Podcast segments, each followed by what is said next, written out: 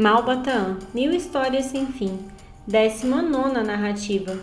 História de um empalhador de elefantes que embriagava pavões para combater as serpentes. Das mil histórias sem fim, é esta a 19. Lida a 19 restam apenas 981. Sou natural da Índia. Trabalhei durante toda a minha vida nas terras do Rajá Narajed governador da província de Ranapal. Esse príncipe conservara em suas matas mais de 500 elefantes sagrados. Quando acontecia morrer um desses elefantes, o príncipe Narajed determinava que o corpo do monstruoso paquiderme fosse cuidadosamente embalsamado. Cabia-me, então, executar com habilidade essa piedosa tarefa. A minha profissão é, portanto, muito simples e nobre empalhador de elefantes sagrados. Eu morava numa casa pequena e modesta, construída no meio da mata sombria, em que viviam os elefantes. Aquelas terras eram infestadas de perigosas serpentes. Rara semana em que não se perdia um homem picado por uma delas. Aquele flagelo parecia irremediável, pois a nossa religião não permite matar um animal, seja este embora uma peçonhenta cobra. Que fiz então?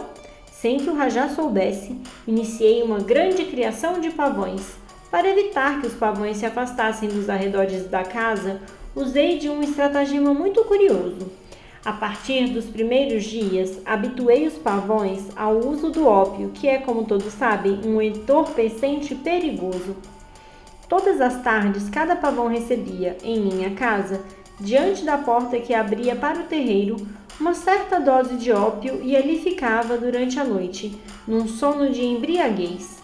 Pela manhã, os pavões partiam pela mata em busca de seu manjar predileto, as serpentes. Quando o pavão encontra uma cobra, entra logo em luta. Os botes e assaltos do ofídio são inúteis. A plumagem forte e espessa que reveste o corpo do pavão não permite que essa ave possa ser mordida pela serpente. O pavão, depois de se divertir durante alguns minutos com sua vítima, mata com duas ou três violentas bicadas, transformando-a a seguir numa apetitosa iguaria. Com o auxílio dos pavões viciados, eu fui pouco a pouco exterminando as serpentes que viviam nos arredores de minha casa. Um dia, porém, o Rajá foi informado de que eu embriagava os pavões, dando-lhes ópio todas as tardes, o meu procedimento foi tido como infame, pois contrariava todos os preceitos religiosos do povo. Por esse motivo, fui despedido do emprego e expulso das terras. Depois de muito peregrinar pelo mundo, cheguei a este país onde esperava arrumar colocação. Sinto-me, todavia, embaraçado, pois julgo que dificilmente encontrarei aqui elefantes sagrados que exijam as minhas habilidades de empalhador. Não resta dúvida, concordou o rei. A vossa singular especialidade não encontra facilmente aplicação dentro das fronteiras de meu país. Farei, todavia, o possível para auxiliar-vos. Disse então o hindu: Se a minha profissão é original, rara e estranha, mais rara, estranha e original é a profissão exercida por este camarada. E apontou para o terceiro forasteiro, que se mantivera de pé, em atitude respeitosa, e poucos passos de distância. Por Alá, bradou o rei, pelo sagrado templo de Meca, será possível que exista em algum recanto do mundo profissão mais esquisita do que aquela que exerce um empalhador de elefantes sagrados? E, dirigindo-se ao estrangeiro, disse-lhe: Aproxima-te, meu amigo. Quero saber qual é a profissão maravilhosamente rara que exercias em tua terra e por que vieste parar agora em nosso país. O terceiro viajante, interpelado pelo sultão, assim falou: Crime seria iludir-vos com fantasias enganadoras ou com exageros mentirosos. A profissão que exerço e na qual digo ferindo, embora minha natural modéstia, sou de excepcional eficiência, não é certamente das mais raras. Tenho encontrado, ao percorrer dos caminhos de Alá, homens que exercem atividades muito mais estranhas.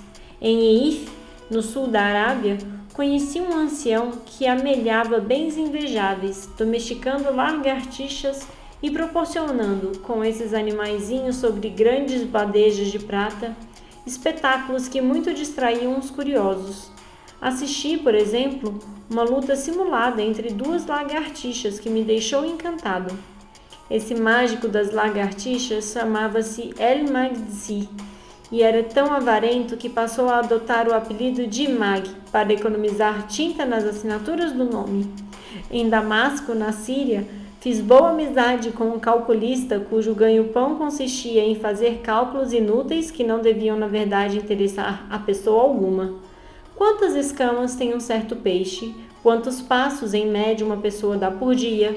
Qual é o número cujo quadrado é formado por 10 algarismos e todos desiguais? 0, 1, 2, 3, 4, 5, 6, 7, 8 e 9. Quantas vezes a letra Aleph aparece na primeira surata do Alcorão? Havia centenas de outros problemas sem a menor significação que o calculista vendia por bom preço aos damascenos mais ilustrados. Todas essas considerações, interpelou delicadamente o sultão, parecem-me dignas de atenção dos estudiosos. No momento, porém, não me interessam e não disponho, infelizmente, de tempo suficiente para ouvi-las.